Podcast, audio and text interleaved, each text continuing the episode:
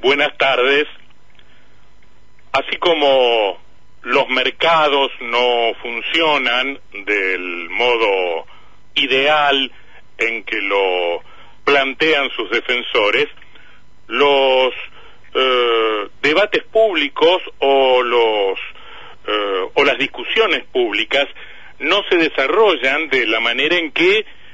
lo quisieran los puristas del razonamiento. Em, está bien pedir que en la discusión pública haya honestidad intelectual, está bien pedir de los contendientes apertura a los argumentos del otro y está bien pedir desde ya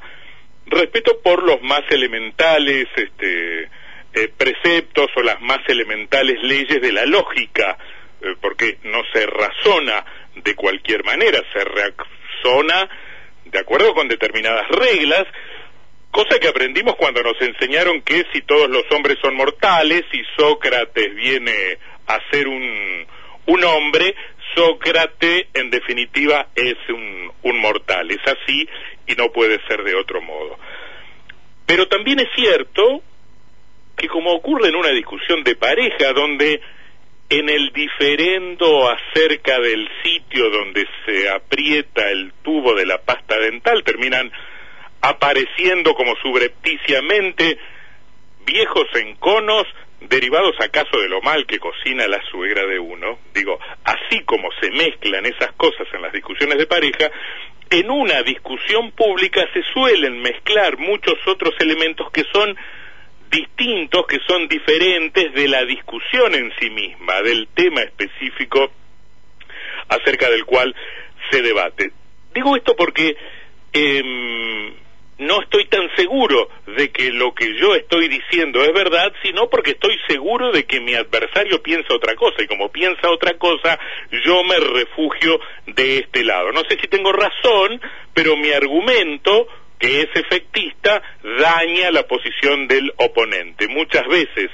discutimos en estos términos o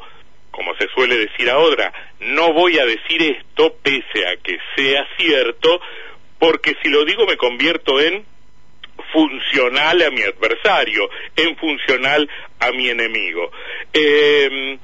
yo recuerdo que durante el gobierno de Alfonsín hubo un secretario de comercio que se llamaba Juan Carlos Mazorín, que en un momento decidió abrir la importación de pollos para regular los precios internos, ¿no? Y su medida desató la reacción de los sectores perjudicados, pero también, y más allá de ese interés específico, eh, eh, desató la reacción de quienes en la disputa simbólica o en la discusión ideológica estaban absolutamente en contra de cualquier clase de intervención del gobierno o del Estado en la economía, aunque esa intervención fuera eh, forzar una rebaja de precios internos favoreciendo la, importación. En ese caso no estaban defendiendo un interés específico de un productor de pollos, sino que le, interesaba eh, fijar una postura que tenía que ver con una adhesión ideológica más que con cualquier otro aspecto. Yo estoy en contra de que el Estado distorsione el funcionamiento ideal del mercado y por eso me opongo a la operatoria de los pollos. Operatoria que por lo demás terminó muy mal, aquella intervención terminó ciertamente muy mal, fue un desastre, los pollos se pudrieron, al hombre lo lapidaron y se convirtió efectivamente en un emblema del error, del error político, de la actitud gubernamental que más allá de las intenciones termina resultando muy mal. Pero a Mazorín lo hubiesen criticado esos sectores eh, ideologizados, por decirlo de algún modo, aun cuando su operación hubiese salido perfectamente bien. No se lo criticaba por el hecho en sí, sino por lo que en, en términos de política pública o de ideología representaba su determinación. Algo de esto, algo de esto aparece ahora también cuando el gobierno anuncia su decisión de cerrar las exportaciones de carne. Uno en general no tiene mucha fe en esta medida, eh, porque cosas como estas en general han salido mal, han fracasado o han sido insuficientes para impedir el efecto que, que buscaron prevenir, parece una cosa voluntarista, muy de corto plazo. Pero independientemente de eso, hay quienes, al margen de los antecedentes, van a estar en contra del accionar del gobierno porque eso supone una intervención del gobierno en el sacrosanto territorio de los mercados. Em, o de los mercados libres o de los mercados que supuestamente funcionan de manera ideal, asignando de manera muy eficiente los recursos cuando el gobierno no se mete. A propósito, en el terreno de los argumentos aparecen sí representantes del sector ganadero que intentan contrarrestar los argumentos oficiales por los cuales el gobierno, en nombre de la Mesa de los Argentinos o del cuidado de los precios internos, suspende la venta al exterior de, de cortes vacunos. Dice el analista Francisco Rabetti que las ventas de carne al exterior no influyen sobre el mercado local. Alega que es un sector que no forma precios y que lo que se vende en el mercado externo no tiene un correlato con un consumo masivo de esos mismos cortes dentro de nuestras fronteras. Dice que no es cierto que la carne suba de precio en el mostrador de la vuelta de casa,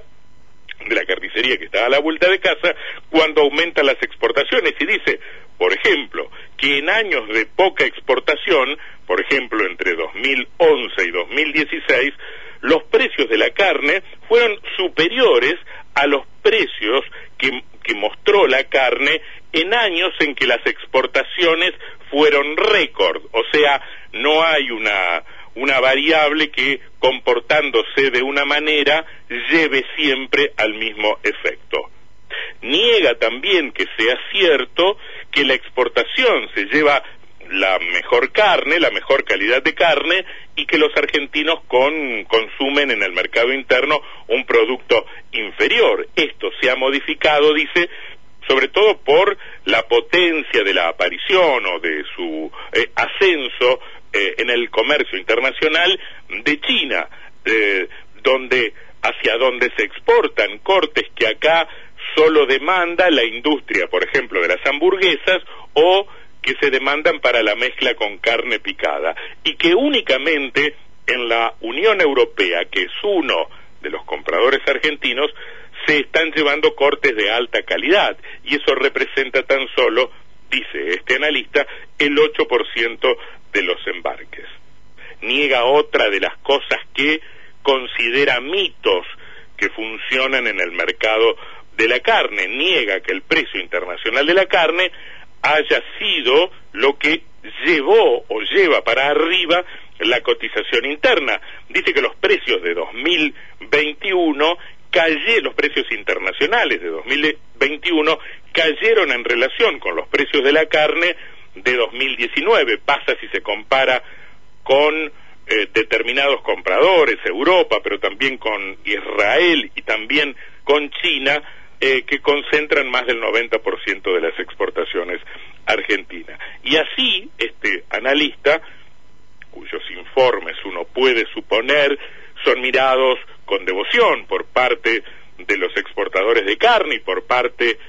de quienes desde la oposición política censuran esta medida del gobierno, digo, así el analista sigue derribando uno a uno los que a su criterio son mitos y falsedades que se arrojan al, al, discurso. Dice, por ejemplo, que no es fácil, como plantean algunos, recuperar mercados externos que se pierden y que no es verdad que los argentinos eh, paguen por la carne lo mismo que pagan los consumidores de carne en Europa. Y así se va deteniendo en, en, en diferentes, los llama mitos, que, bueno, eh, se, se, comportan como insumos de la discusión, como datos duros, como información de base acerca de la cual se discute este tema. Ahora, en cualquier caso, al margen de los intereses que defiende el analista, o del rigor con que decide exponer sus datos, no debe olvidarse, y volvemos al principio, que en las discusiones públicas por lo general ponemos, además de los datos, nuestras preferencias, nuestras fobias, o sea, nuestra subjetividad, nuestras simpatías y nuestros rechazos. Solemos, sobre todo cuando se ha distorsionado tanto eh, el sentido o los términos del debate público, solemos emplear argumentos ad hominem, esto es, argumentos que a los que recurrimos no tanto por la fuerza que tienen o por la fuerza que nos inspiran, sino por el desprecio que acaso nos genera nuestro rival, nuestro adversario, nuestro contendiente, la persona con la cual polemizamos. Y así se van contaminando las discusiones. Ah, evidentemente no es bueno, no lo es, eh, y tampoco sé si es sencillo de evitar, uno debiera aspirar a que sí. Eh, pero en realidad no sabemos si se puede evitar, sobre todo en un tiempo político como este, en el que los antagonismos se han vuelto tan intransigentes, las posturas tan cerradas y los protagonistas se exhiben muy poco predispuestos a ceder posiciones en nombre de la verdad. Efectivamente, podemos sacrificar la verdad cuando no discutimos honestamente, podemos sacrificar la verdad en nombre de nuestra pretendida fortaleza y lo sabemos muy bien en este tiempo donde asistimos todo el tiempo a discusiones que se ganan o que se pierden no con argumentos,